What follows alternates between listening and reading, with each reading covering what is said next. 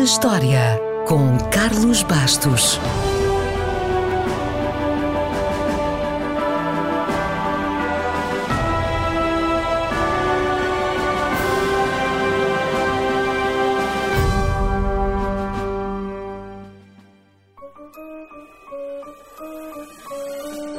A 10 de maio de 1671, Thomas Blood era um homem preocupado. E com razão. No dia anterior tinha tentado roubar na Torre de Londres as joias da coroa e foi apanhado. A pena para esse crime? A morte. Por isso, é natural que Thomas Blood estivesse muito preocupado. Eu estaria. Thomas Blood, que ao longo da vida se apresentou muitas vezes como capitão ou coronel, não fazia por menos, foi aventureiro, um rebelde, um mestre do disfarce, um espião, mas acima de tudo foi um vigarista e um aldrabão. Porém, segundo quase todos os relatos, foi um patife simpático. Acontece muitas vezes com a maioria dos burlões. Nasceu na Irlanda, era filho de um ferreiro, foi para a Inglaterra lutar pelo rei Carlos I quando a Guerra Civil Inglesa estourou, mas quando ficou claro que Oliver Cromwell iria vencer, ele rapidamente mudou de lado. Então, pela sua bravura, recebeu terras na Irlanda. Infelizmente, como quase sempre aconteceu ao longo da sua vida, tudo acabou mal. Com a restauração da monarquia, Blood perdeu a popularidade e perdeu também todas essas terras que tinha ganho. Para se vingar, elaborou um plano para raptar o Duque de Ormond e receber o resgate.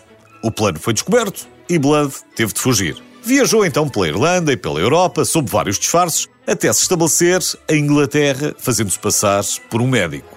Não satisfeito com a vida calma e possivelmente com pouco dinheiro, Thomas Blood voltou a insistir no velho plano e tentou novamente sequestrar o Duque de Ormond.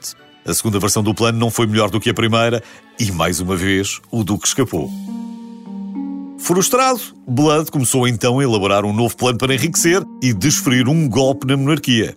Desta vez, ele estava decidido a que a vítima não gritasse ou fugisse, e por isso decidiu deixar os humanos de lado e decidiu roubar as joias da coroa. Disfarçou-se de clérigo e nesse papel fez amizade com o recém-nomeado mestre da Casa das Joias, da Torre de Londres, o Sr. Edwards, que já tinha 77 anos.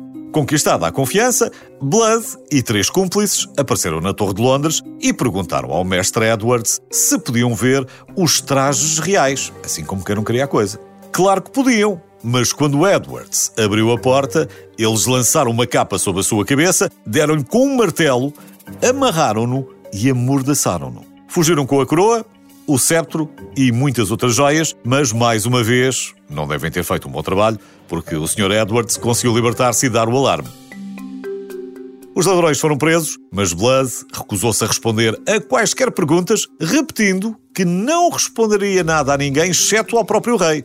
Ora, o rei Carlos II vivia constantemente com medo das conspirações para derrubar a monarquia ou para o assassinar. E percebeu que Blood estava quase sempre envolvido na maioria desses estratagemas e frequentemente era o líder. Portanto, o rei deve ter percebido que aquele homem de falinhas mansas e cheio de charme inglês era mais útil vivo do que morto e concedeu-lhe uma audiência. Resultado: foram perdoados pela traição e Thomas Blood ainda recebeu uma propriedade na Irlanda, uma renda de 500 libras e uma pensão vitalícia. Em contrapartida, passou a ser o espião do rei e, a pouco e pouco, entregou todos os seus antigos amigos e partidários que conspiravam para derrubar a monarquia. Portanto, feitas as contas, tantas vezes virou a casaca que acabou por ganhar alguma coisa com isso. Já agora, Thomas Blood não ficou com as joias, como vimos, mas conseguiu tirá-las da Torre de Londres e continua a ser o único ladrão que o fez.